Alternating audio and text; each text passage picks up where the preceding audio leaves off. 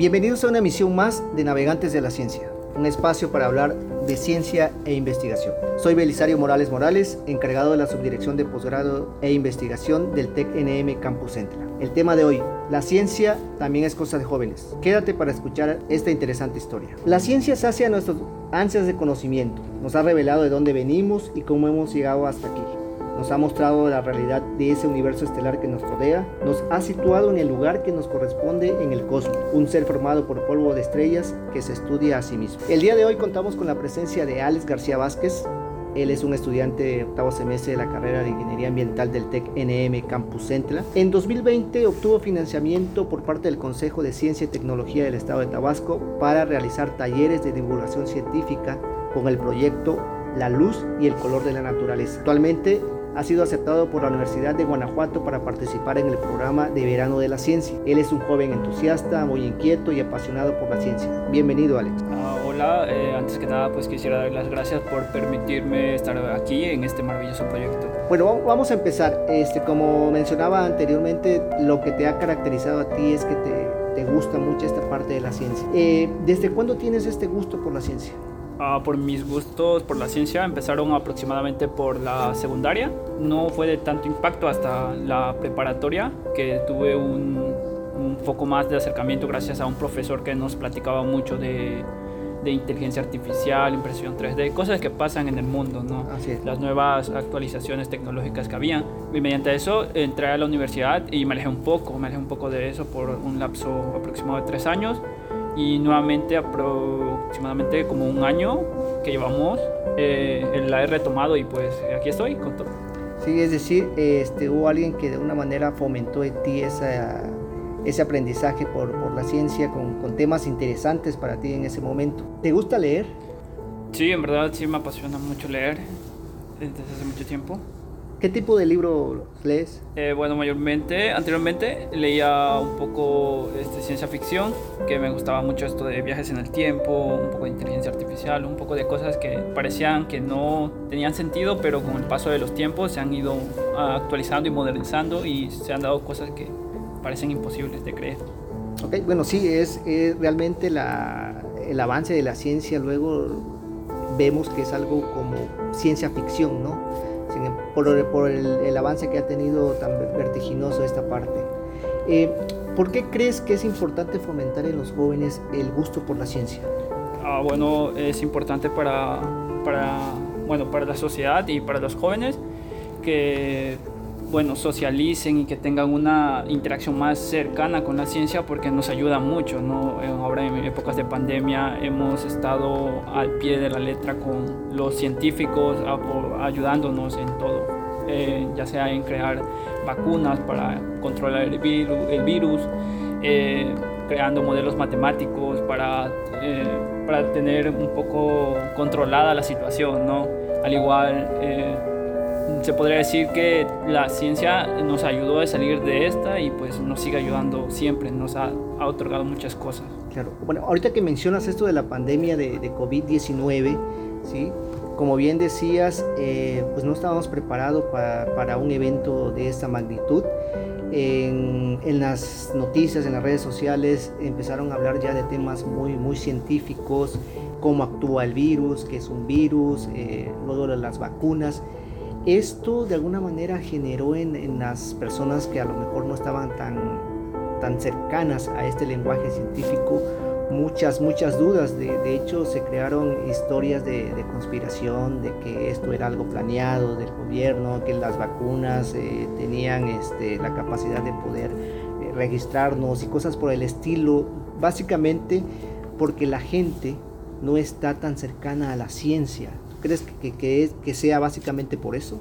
Eh, bueno, sí, sería igual un factor muy importante, eh, sería la divulgación, ¿no? Divulgar una noticia científica, muchas veces las personas, bueno, me incluyo como, como joven, eh, prefiero leer un pequeño texto que me habla de una manera básica a un texto complejo, ¿no? Eso afecta mucho porque es más entendible poder o leer o captar una información en un texto que se platica eh, de una manera sencilla, ¿no? Pues yo veo que ese fue un factor muy importante con esto de las fake news, entre otras muchas cosas, las, eh, se vieron rebasadas las, los artículos científicos con esas cosas, ¿no? Yo siento que por la manera en que se divulga esa información. sí. Entonces, ¿tú crees que es, que es más importante ahora acercar la ciencia a la, a la sociedad, a la sociedad este, común, utilizando un lenguaje un poco más, más normal, ¿no? Sí, uno más sencillo, ¿no? Más que sencillo. interactúes explicando temas complejos, eh, hablando de una manera como si estuvieras platicando cualquier otra cosa, ¿no? Exactamente. Ajá. Sí, se, me, se me hace muy interesante este planteamiento porque efectivamente a todos nos pasó, ¿no? De hecho, no, no- nos pasa este, con los términos científicos, a veces no los entendemos, pero si, exis- si existiera una manera de que estos términos llegaran a nosotros con un lenguaje común, yo creo que la ciencia este, sería comprendida por más personas. Con este tema que mencionas, eh, quisiera que, que platicaras con, con las personas que nos están escuchando sobre el proyecto que tienes, que es un proyecto de divulgación de la ciencia. Ah, sí, es el, bueno, es un proyecto que se titula la primera feria de divulgación científica que será aquí en el instituto. Bueno, por problemas de pandemia y todo esto, pues será de manera digital y constará de siete cápsulas. Cápsulas donde se tratarán diferentes temas, ya sea impresión 3D, inteligencia artificial, eh, microbiología, entre muchas otras cosas. Y esto prácticamente tiene tres objetivos. Uno es comunicar a la, bueno, la- el conocimiento científico de una manera sencilla.